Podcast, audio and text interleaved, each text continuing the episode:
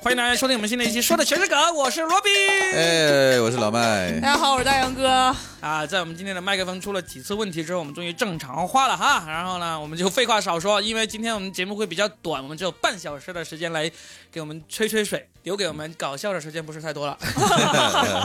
那今天呢，我们要聊一个大杨哥提出来的话题啊，甩个锅给他啊，就是作为一个讲脱口秀还不到一年的新人哈，他有一个疑问，就是说为什么现在的观众看脱口秀都爱接梗？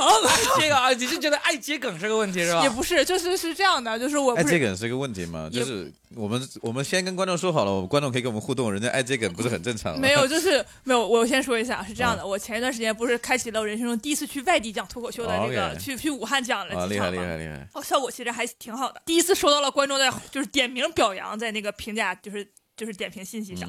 但是我发现武汉的观众特别爱接梗，嗯。就比如说你一个包袱，他猜出来的就会大声的说出来，而且脸上会透出那种洋溢的得意洋洋的表情，说你看我多聪明就。等着你去表扬他，就那种感觉，我当时就，然后而且关键是这个主持人说了，说主持人上台互动的时候你接梗可以，然后在讲段子的时候你不要接梗，但是他们还是会很喜欢接梗。嗯，嗯，所以你就会困惑，为什么？我就是作为新人，对这种情况的处理能经验不是很足。嗯，对对对对，是是是是是是，但是不是我想接那个梗不是我的梗，你知道吧？然后、哦然后他没接对是吧？他没接对，然后我再说那个时候，观众就会记得他那个，然后会想我这个。哦，OK，然后发现观众那个更好笑，那没有那没没有 那那就那就没啥，那就没啥。但是我还是觉得会很烦。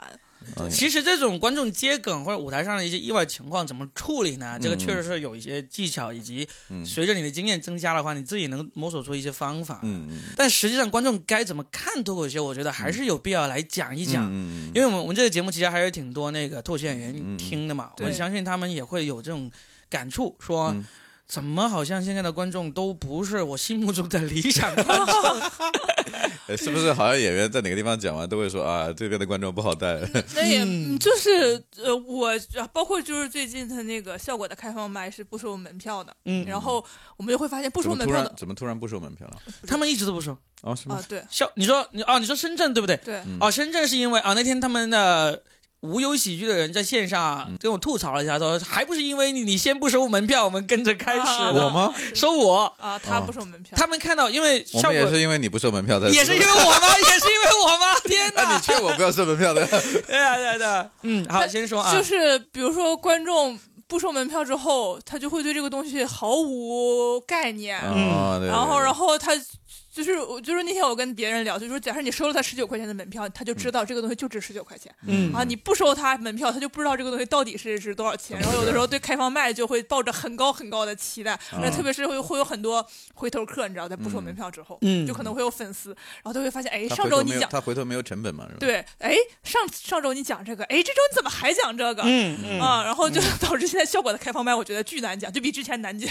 是吗？啊是因为不收门票的原因吗？我不知道是不是因为不收门票的原因，但是呃，我觉得就是可能，反正我我个人感觉是会比原来难讲一点。OK，我我其实是，嗯，我本来不想先从这个角度来聊的，啊但是我可以说一说，其实观众他懂不懂看这一场脱口秀，例如说什么时候该笑，什么时候不该笑，什么时候呃能不能接梗，这个其实跟主持人有很大的关系。嗯，就是如果一个观众他来这帮观众，首先我说的是坐满场地坐满的情况下，如果场地不坐满，只来几个的情情况下，很有可能你来神仙一般的主持人、神仙一般的演员都有可能是不行的。嗯，但是我我的前提是在于观众都坐满了，也不出什么硬件问题了。那这些观众还是该笑的时候不敢笑，笑的时候乱笑，然后呢乱接梗，或者是跟演员又产生很强的那个对立情绪。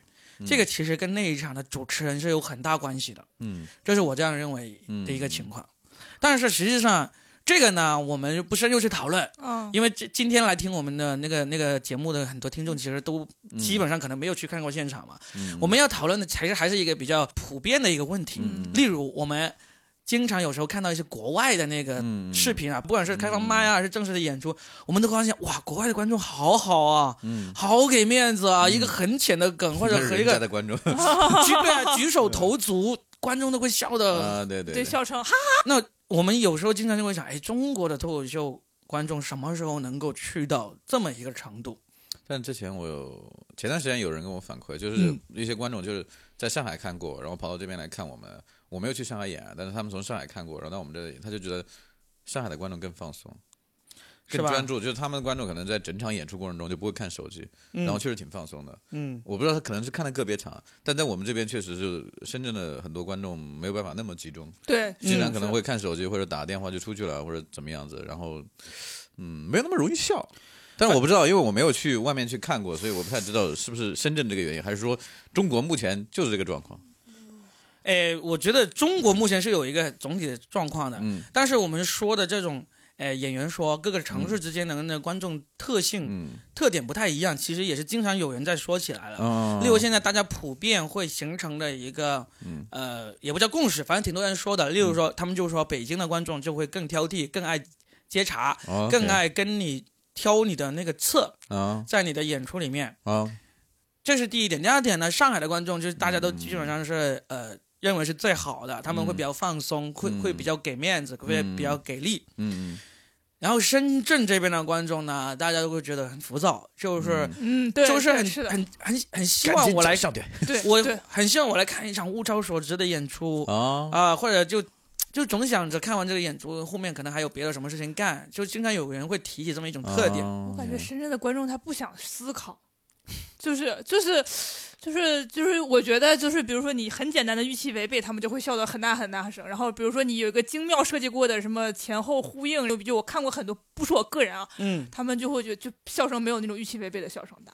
嗯，我我我这是一个主就是个人观察啊，其实在我看来，分分场次吧，分场在我看来，就前面他们说的几个各个城市不同特点的观众那种说法，我觉得是不太成立的。嗯嗯。我觉得其实现在中国的观众哪个城市都都差不多，嗯都差不多，但是真正的区别，他们真正嗯有个共同点，就是就就像你上面所说的，他们对于一些浅的梗是特别吃的。嗯。这是我是认为是这样子的，就是说你讲一个简单的预期违背，或者讲一个那个呃比较惟妙惟肖、特别生动的演绎，对是是吃的对是吃的。但是你想认真的讲一些呃观点性的内容嗯。或者深入的内容呢，基本上不管哪个城市，不管北京还是上海，嗯。呃，你都很难让观众投入进去。当然，前提是你本身还是一个草根演员，还没有那个名气的时候讲这些东西。但是你要是如果是个明星、名人过来给你讲，你其实是可以讲很深刻的东西，观众一样会给你、给你这种这种嗯。呃你想要的反应的。没有体验过，哦我我我我我自己的看法，原因就在于哈，原因就在于是因为如果你是个名人明星，观众已经接纳你了，嗯。接纳了你的人设，接纳了你的故事、你的背景。那如果如果你本身的人设背景，你就是一个特别能够讲深刻道理的人，这时候你又能够讲脱口秀，你稍微只要有一点点的这个梗在里面，你那些深刻的道理、深刻的故事，观众是很容易接纳的。嗯。但是这种，如果你是草根明星的话，你你要让观众从零开始就接纳你，然后呢，你还能讲深刻的内容，我觉得这真是痴心妄想，特别的痴心妄想。我我们以前有一个，嗯，广州有一个，嗯。也是也是草根脱口秀演员嘛，也是不、嗯。也是没有观众认识嘛，他相对可以讲的内容稍微深一点，是为什么呢？因为他是一个哲学博士，，OK，啊，他上背景铺垫是铺铺垫的比较好，观众对。就感觉不一样。对，就是那个介主持人介绍他上来之前，嗯。观众就知道这是一个哲学博士了，OK，所以观众其实心里面就知道这个人可能会讲一些我听不懂的，或者是很、在我看来比较深奥的东西，他已经嗯准备好了，他会讲这些东西。结果他一讲的东西呢，哎，还不至于那么深奥，嗯。我还能听得懂，还有一点笑点，所以就很开心，呃很开心，有愉悦感。很受欢迎。嗯，其实我跟博士也没什么多大的差距。是，所以所以我是觉得这种东西呢，我们嗯。我我想今天要讨论的几千万的订阅，对吧？就是假如我们的听众有一天你要去看脱口秀了，我们从脱口秀演员的角度来出发，嗯我们希望你是怎么样一种心态的，嗯嗯或者怎么样一种方式来看我们脱口嗯秀。嗯那这就是我们今天想要聊的一个方向。嗯我先来抛砖引玉哈，嗯我觉得观众来看我们嗯脱口秀，一定不要抱着从我这里得到什么东西这种这种这种想法除。了得到快乐，对，你就说我来开心，来得到快乐就对够了。你要是说啊，我希望今天来听到一个笑中带泪，听到一个有价值、有营养，不是那种廉价的为了笑而笑的东西。如果你抱着这么一种还有技心态的话，术含量，还有人对学到一些搞笑技巧。还有一些针砭时弊，对呀、我特别怕那种观众说啊，好笑是挺好笑，但好像没什么营养。嗯，对我特别怕听到这样的一个评价。嗯就当然你说好笑就好笑，我我很满足了。嗯但是呢，你说没有什么营养，这个我真的是嗯，真的是，其实这个是你不应该抱着这样一个心态。你想一想，嗯嗯你为什么要去看脱口秀？嗯对吧？你就是想开心，就想放松嘛。嗯你说我看完脱口秀之后，我还悟出了一个人生道理，回去可以跟我的子子孙孙来说，嗯，哎，那是 extra 的东西，但是我觉得这个东西就是没有必要强加给可遇不可求嘛。在没有必要强加给在演员的身上，就是说你一定要表现。像很大部分的脱口秀演员去做脱口秀演出的时候，就是他有那种态度啊，有 edge，啊他想无拘无束去表达，但是。嗯，就是因为没有强加主题，让他说人生道理，啊他才愿意讲这个东西。如果你说你要真的讲主题、讲人生道理，你做演讲好了嘛？对啊，就很多人有有有时候我们接到一些甲方邀请我们去讲脱口秀嘛，嗯嗯然后他们时不时会问一句说，哎，你们这一场的主题是什么？嗯，我就特别怕，我一听这种甲方，就基本上他可能一场线下脱口秀都呃没看过的。就就就是这个原因，就是说你要去看一场脱口秀，我希望我观众说，你去看脱口秀，你不要想着今晚这场主题是什么。嗯如果你真要的话，这个主题就逗你开心，这个主题就是逗你开心。否则否则你就听专场啊，专场有主题嘛。专场其实也没主题的，呃只是有个名字而已。有个名，但有些人的专场确实有主题嘛，就是看人嘛，对，看人，对对对，就是说有一个脱口秀演员，他如果有一个专场，他有主题，而且他专场很好笑，而且还很贴题，那就他很厉害就是大师级的大师级别的哎很厉害牛逼的人的了。对呃，通常来说，目前来说，我们去看专场都很难听到一个，你想什么都要，这个很难难度有点高。啊、所以我觉得我对观众的这个期待就是说，你要去看脱口秀，你就是地鬼神的故事，然后还让你的人生有所感悟，千万不要这样子。特别是那种，教育都改变不了你，没有办法。对呀、对啊，没没错，我说的问题就是这个。脱口秀救不了中国人，我对，就是任 就是任何东西，就是就是我经常听到有说啊，这个你你们这个之后就传递了什么样的价值观？嗯嗯我说你要是问出这个问题，就是说明你自己没有办法从这里面总结出价值观。嗯我是认为，任何人讲的任何一句话里边都是包含了价值观的。嗯，我说这个饭不好吃，嗯也一样是包含了我的一些价值观在里面的。是是是，对不对？至少这个价值观是证明我是一个吃饭的人，对 就是就是很多东西你你认为别人的东西没有传出他传达出那个价值观，我觉得是因为你自己没有总结出里面的价值观对，。一定有他的价值观或者他的观点和他的态度在里面。那说这句话一定有，只是说你可能认为这个东西可以更好，可以想来听听人家呈现的什么东西。对啊如，果你喜欢你就接受，你不喜欢那你就喜欢下一个嘛。嗯，对啊，我觉得这个是对我对啊我我还要再说一句，那些认为脱口秀没有价值观的人，你你就想一想嘛，人家讲的什么跟女朋友分手，呃，怎么地铁很挤，这些其实里面你也有他的东西。都是有价值观在里面的，你自己总结不出来，这是一个问题。第二个，你为什么一定要在别人的一场喜剧里面，你都要找一些价值观，你那么缺价值观吗？啊，你是每天不补充十个价值观，你就没有完成任务吗？我觉得我们俩是不是若月说的有点狠了？是真的是这样子的，就是，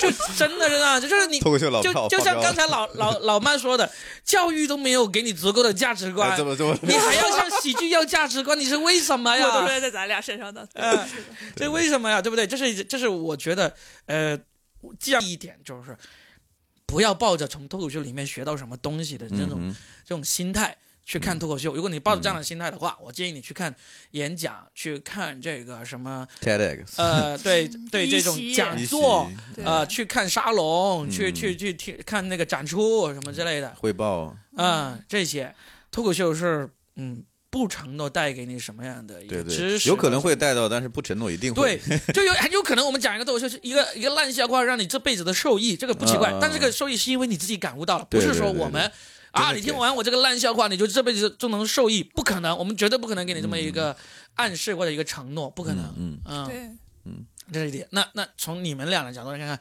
既然你们都有试过受到这个观众的这个伤害，那你有没有一些对观众提出来一些要求？我感觉就是观众不要老觉得脱口秀不能讲一些 在他们看来很低俗的东西。嗯，我觉得这个就像像以我妈为代表的一群人啊，就老感觉说你不能讲那些低俗的事情嗯，啊，比如说你就就很多人喜欢讲就是痔疮，比如说假设啊，嗯嗯嗯他说你讲这个干什么呀？我觉得这这怎么了？你不得痔疮吗？这就是一种嗯常见病啊，嗯对不对？嗯包括就是有一些，就是我觉得就是不要用你你就就是大家都觉得脱口秀必须要讲那种高大上的，就是只能讲 positive 的事情，不能讲嗯 negative 的事情。嗯但是脱口秀的底它就是 negative，、对啊，对吧？他就是，而且我爸觉得我讲脱口秀没有正能量嗯啊，我就我就嗯我就我我有一次发了一个我脱口秀的视频，我爸说一点正能量都没有。嗯嗯嗯，然后我就说，我为什么要有正能量？嗯我当我去 这个正能量就跟刚才的价值观是一样的。你如果在这个这么负面的事情里面感受不到正能量，是因为你自己提炼正能量的能力不够，好不好？我们经常看到一个一个很负面的东西，其实你真的要提炼，也能提炼出这个人性的光辉的，好不好？就是你千万不要觉得脱口秀啊、不够高雅啊，嗯不够正能量。这个本来我们就不是。我用戏谑的态度来说这个东西，对对呀对对啊，正能量是就我没有直接抨击人家，没有做出行为上的攻击，对呀，这已经是是 对啊，我用讽刺的方法，然后我用一些技巧，我来表达我的不满。那我生气了，我还非得正能量，我说啊，好好好这不是一感动啊！个很儒雅的态度？对呀、哈哈哈哈 这种语言上的正能量得要靠这个接受者自己来提炼的。对对我们不是一个火炉放在你旁边，能量就辐射过去嗯到你身上，你不得不接受了，而是放在这里，你自己要是啊看不出来它里面的这个能量在哪里，就说明你提炼的能力不够。还有就是，我特别不建议家长带着孩子来一起看，嗯，呃，因为我经常看到最近有好几次在财富大厦看到一些家长带着高中生来看，嗯感觉是想来学习一些幽默的演讲技巧。嗯我觉得其实不建议，真的不建议我我觉得不很多建议。是因为没有地方，没有地方放孩子，就顺道来。啊啊，然后我觉得不建议，我真的不建议带孩子来看，因为我觉得带高中生我可以接受，高中生可以的呀，但是你带一个小学生，甚至是幼儿园的那种来，我觉得真的我觉得对我经常有啊，经常因为有父母没有地方放孩子，但自己想来看，把啊孩子带过来。经经常有这样的，我觉得。但是我觉得有时候有点嗯过早了吧，接触这些东西。你说到这个，我想想，你说到父母没地方带孩子，我想起来当年我们在那个书城的派五幺七讲开放麦，更刚好是反过来，最好笑是我们在二楼那里讲开放麦，然后一楼呢就有家长几个几家人一起聚会，在那里吃东西，然后一听说啊，他说二楼有那个开放麦啊啊。顾客是免费可以听啊，他们就把他们四五个孩子全都赶上去听我们，坐在第一排听我们讲开放麦，然后家长在下面吃吃喝喝聊天，我说 你不知道你们的孩子经历了什么。孩子的命运被你改变了。对啊，那帮小朋友都是那个一年级左右哇，他们特别开心，坐在小孩子一回，家跟他妈说：“靠，对啊，对啊，我我我我接着说我的感受，还有一个，哎呀，我想想，就是还有感受就是观众，你不要带着那么大的敌意来。嗯，就是很多观众很喜欢投诉，你知道吧？举报就是后台就觉得啊，我特别无语。就是有一次是别的一个俱乐部老板说说，啊、跟脱口秀大会还有很大的差距，加油吧！那是一个嗯开放麦的演出。嗯啊，我真的真的，我觉得观众不要带着脱口秀大会的地方来审视每一个演员，你知道吗？他们就是审视，他们不是敌意，他就会觉得，哎，我是一个。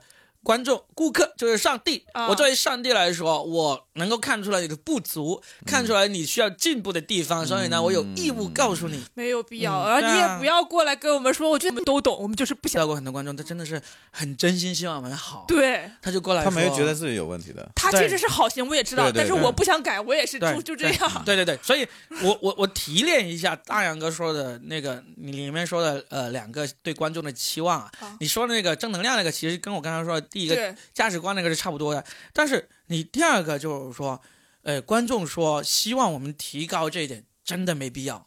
就是说，你观众来看我们演出，你不要说看完之后希望给我们提意见，希望我们变得更好，这个真的不需要。嗯，为什么不需要呢？演员自己不是我们傲，不是我们傲，不是我们傲慢，不是我们那个不肯听别人意见，而是你提的这个意见，其实你前面已经有千百万人提过了，不管是别的观众，还是其他演员，还是我们的前辈，其实都提过。为什么我们不改？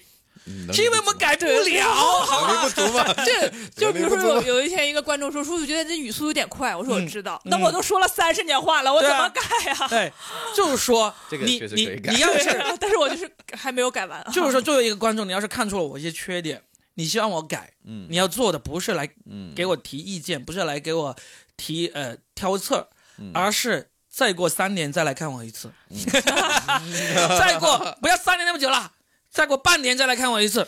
他就是会很说说，我觉得、嗯。我觉得真的很喜欢你，但是 however，、嗯。然后啊，对对对对对对。就人家要给你提供价值嘛，就是。对。我我我就曾经有试过，有观众说，我真的觉得你很好的，我说可以了。后面不要再说了，我知道你想干什么，我真的这有对把观众证给堵回去其。实我知道他们想说什么，我也知道自己有这些问题，但是这个东西不是一朝一夕能改了的。是的，是的，所以这个是真真实实的对观众。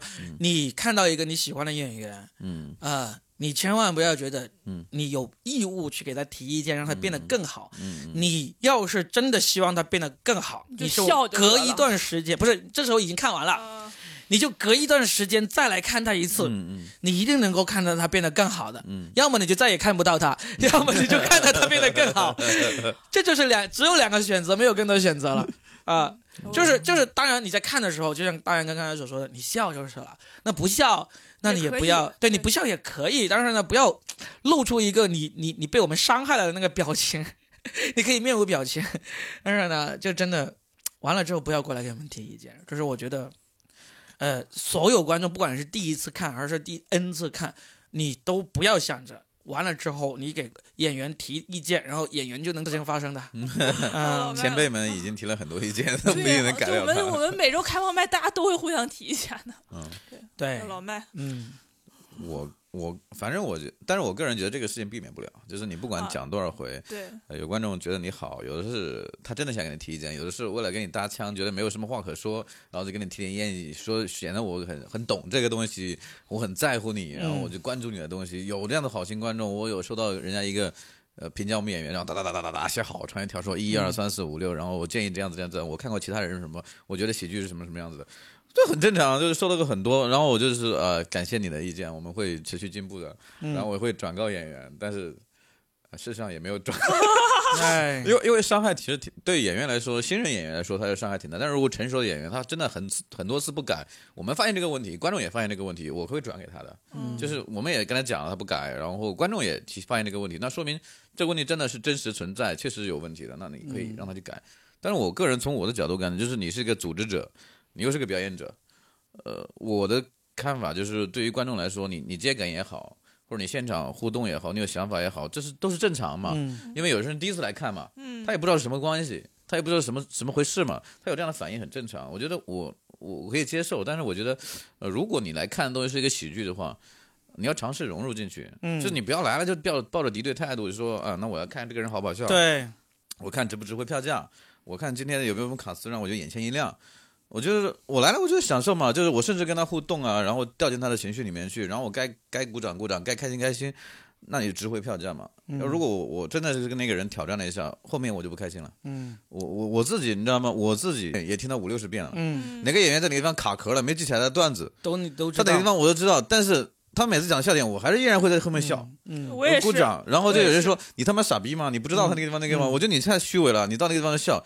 我不是，我不是这么想的，因为我其实工作有压力，我工作五天真的有压力。我到周五的晚上去，我听到他们创作的段子，我把自己放松，当成一个观众的时候，我真的很开心啊。嗯，因为人家创作不容易，想出那个笑点确实很妙，为什么不开心？我发现我开心完之后，哎，就很放松啊。嗯对啊，我觉得那你你买钱，你你花钱过去，不是为了有一个宽松的氛围，让自己能够 relax，出去之后，哎，笑完之后心情很舒畅就够了。但是如果说那个俱乐部没有办法给你创造这种愉悦的氛围，那确实是人家俱乐部没有做好，对吧？你去点评或者怎样子。但是如果说我作为观众，我进去了，那我就要找放松的氛围嘛。我觉得这是最重要的是让自己放松下来，你去学会去欣赏演员比较好的地方嘛。对啊，就是如果我作为观众，我就是这样的，我我去我我自己有这样的过程啊，我有去看那些比较大咖的演出，我很紧张，因为我就想知道人家技巧在哪个地方，结果整场下来一点不开心，嗯没效果，也没给鼓鼓掌，我觉得嗯这个地方可能、啊有点那个，我看过 Russell Peters 啊，我没有笑多少，就笑了几次，然后我觉得妈的观众太浮夸了吧，哇那个人就动了一下屁股，你就觉得啊 Russell 觉得。啊，神经病啊，你知道吗？我觉得神经病啊，你也没什么都没有。然后我觉得啊，这个这个专场太不划算了，人家五十分钟的专场下来，只有十五分钟的干货，嗯讲了一个完整的段子，其他全是互动，然后各种扭啊，什么东西似的，我觉得太不划算了。就是因为这个人家是个 idol，所以你你花那么多钱，我我觉得很不划算。但是若干年之后，我会再回想，是因为我们太认真了。嗯我并不是当做一个听喜剧的观众进去的，我是当为一个审视者，我花了钱想去学人家技巧，嗯嗯，没学着，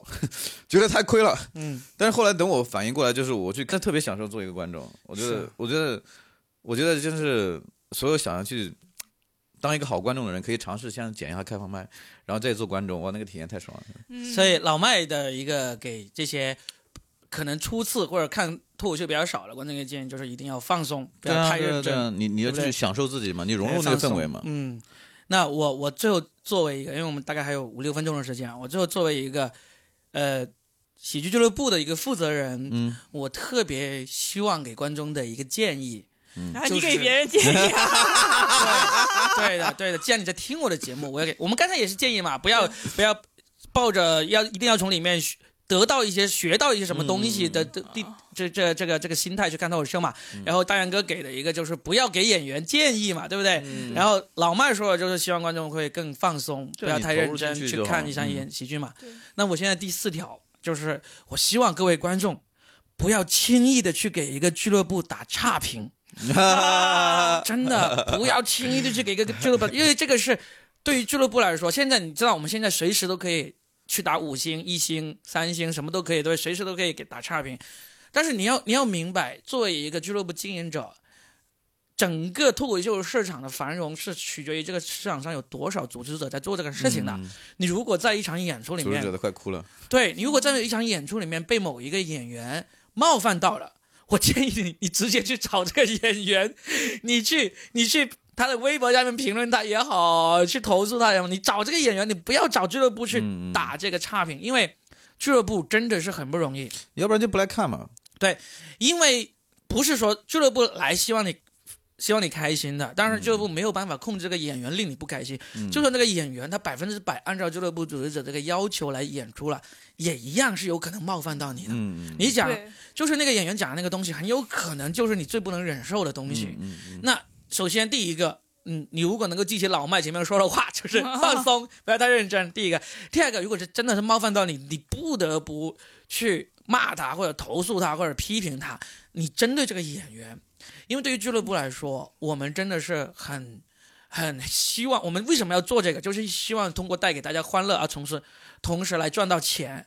但是呢，好，我们我们没有做到，那很有可能是今天这个演员冒犯到了你，嗯你把这个怪罪到俱乐部头上。当然，你觉得啊，俱乐部你受到了差评，你就会处分这个演员。嗯老实说，这种情况还真的，因为他们的某个演员冒犯了观众，还希望能够全网封杀这个演员。是不可能的。这个演员依然活得风生水起，依然是举办专场，依然是线下粉丝见面会都可以卖几百块钱的门票。就是说，如果你对这个演员很恨，你反而是去搞请了这个演员的俱乐部，你去投诉、去批评、去打差评，其实是对这个演员伤害不了。你真的要伤害这个演员，你就伤害，你就直接针对这个演员。嗯，对于俱乐部来说，嗯我们 我们很抱歉，开始甩锅了。对我们很抱歉，请到了这个演员，令到你不开心。嗯，那你如果希望俱乐部对你有所补偿，我们可以跟你聊。但是你去给俱乐部打差评，就真的是很伤害俱乐部。我我作为从俱乐部的一个角度来说，因为老实说，我们绝大部分的观众，他看完之后，他觉得很开心、很满意，嗯，他是不会去打好评的，对，看开心的不会打开屏，对真的。他是不会去打的。他所以想起来，偶尔就顺手打一下，要不然不会。他甚至很满意，他去打，他也会抱着一种嗯，呃，你你还要继续进步，我给你四点五星吧，这三种点五星，三点点五星嘛，这种其实是这是很惨的，对于我们俱乐部来说，因为所以这样的情况下，既然本身觉得我们满意的观众都不怎么会打，嗯嗯那那些觉得不满意的，你硬要去给这个俱乐部打，你能够做的就是第一个，你的目的没有达到，因为嗯，不是这个俱乐部冒犯你，是某一个演员冒犯到你了，嗯你没有你没有找到那个冤有头债有主，你没有找到那个演员去去报仇，你就你就去误伤了一个俱乐部，嗯嗯。你的你的目的没有达到。那另外一个有可能你受冒犯了，你觉得啊，今天晚上看了一场，请了几个演员都不咋地，我嗯。我觉得我亏了。啊。老实说，你觉得你亏了，你来跟我们俱乐部聊一聊，嗯嗯。我们甚至愿意给你一些补偿，我我觉得没问题的。没问题的是，反正也不是每一场票都售罄嘛，对不对？不过我我说实话，呃我我是我是这么认为的。我觉得，嗯，对一个新鲜事物，很多人就持不同的，甚至有挑战的态度，或者说他去评论那个东西。但我觉得是脱口秀的发展，其实真正意义上是不是握在举办者的手上，也不是握在几个演员手上，是握在观众手上。就是你嗯观众愿意给他机会，他才有更多人愿意玩儿，对然后才有好人出来。那如果一在开始的时候，你觉得你去审视把他扼杀了，其实是更难出好的演员。就是你把俱乐部差评了，俱乐部就束手束脚，他就不敢去请那些新的人。对，新的尝试，那新人就出的慢了，出不了好的东西了，对吧？然后最后你你难道希望说那演员去附和观众吗？不可能的。所以其实我觉得就是，如果作为一个，呃，我觉得大家去审视这个问题啊，我就不用去架着这个东西。就是如果你听到一场不好听的，可以跟老板说，可以跟演员去反馈。演出不可能永远是坏的，是啊，但你有波动很正常。喜剧表演嘛，氛围不对的时候就是会死。嗯，那谁没冷过？周奇墨也冷过，大家都冷过。你嗯再牛逼的人也冷过，对不对？对，这很正常。那你是不是因为他曾经冷过一场，就这个人就一一锤子打死了？就是大家以后不要看了，这个傻逼，这个就讲的太不好了，我令我太失望了。你们再也不要看了，号嗯号召所有人来来抵抗他。你想想，这个市场才刚刚起来。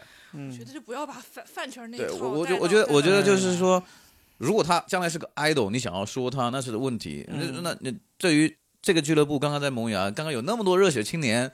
呃，我们嗯热血中年，对，想要去组织这个东西的时候，其实对我们来说已经很大的挑战了。是，对吧？其实大家可以对这个市场更宽容一些。就是你花了九十块钱，花了一百块钱，那你买了个教训，对你来说也还 OK 吧，对不对？但是对于很多的、呃、俱乐部的组织来说，对于演员来说，我觉得他们需要这个机会，确实可以我跟。你们讲，就是我在武汉演出是第一次，就是后台就评价说，我特别喜欢大杨哥，因为他开场开的特别好。哦，当天我嗯本来在武汉回深圳的高铁上，我特别，但是那个俱乐部给我截图说有人点名夸你了，那是我嗯第一次被人点名在后台夸，我当时超级开心，你知 You 道吗？made my day 啊，对，嗯真的就是我感觉我知道去去去武汉其实真的很嗯累，你知道吗？当时我就感觉我操，太开心了。但是如果你真的要点评那个演员，你可以给他建议，然后你给他五星，好吧，不要给两星半。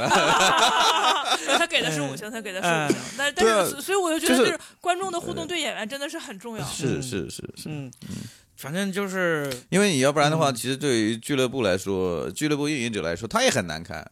我比如我认我看好你这个演员，但是你有态度，你有 edge，但是你有很多毛病。嗯那我用你还是不用你呢？我顶着压力用你吗？还是说嗯我不用你？如果你大家一路差评，那其他的人会有意见，说你为什么用那个差评的演员，对。对吧？那我觉得啊，倒倒也不至于一直有差评吧。啊不是我不是这样子，其实我们最后也说一句，那个其实真的有差评，我们也不是说我们就接受的就就有那么对对害怕，有那么害怕。老是说你你这些差评也害，如果一个俱乐部能够被被几个差评就害死的话，那这个俱乐部就该死，他就没有这个在市场里面生存下来的能力。但是不要恶意搞就好了。对，不要恶意搞，不要是为了泄愤而恶意去打差评，这个是我们觉得，就真的有个演员他讲了一个让你无法忍受、突破你底线的段子，你就去找这个演员，你就去点名道姓找他，你你你你在门口拦住他，揍他一顿，我们不 care，我帮你报警，我帮。幸亏我没有什么冒犯的 段子。呃，但是但是真的不要迁怒于别人，就冤有头债有主，而且是不是这种事情？反正我们今天就是想要讲嘛，你作为一个脱口秀观众，不管你是第一次看还是经常看，就几点。嗯，第一个，不要抱着学什么东西的目的；第二个呢，就是不要想着你为了演员好而去呃给演员很很中肯或者很尖锐的建议批评，没必要，演员不会听你的。嗯，第三大家不在点大家在不同的领域嘛。对，对。第三点放松，嗯。不要太认真，嗯。来找乐子最好。嗯，第四点是最重要的一点，不要轻易的去给我们打差评。啊然后就是为了这四点。真，的，真的，就是如果你觉得对等的话，我也建议你们不要轻易来给我们好评。啊！我可以这样说，对等嘛，啊，对等嘛，我不真的不是吃。如果你是特别喜欢给好评的，你可以不来，我们去掉一个最高分；如果你是特特别喜欢打差评的，你也不要来，我们去掉一个最低分。这就是我们想要的，我们要一个中肯的评价。啊，就这样子，好吧？啊，好，那今天时间不多，我们还各自还有各自赶去的场子，今天就聊到这。希望我们的同行、我们的观众听完这一期呢，都能够更加喜欢脱口秀这个事情吧。好了，一起成长，好正能量，好正能量，一起成长。为了为了中国脱口秀事业的发展，价值观加一，发光发热，加一！好，好，拜拜。拜拜拜拜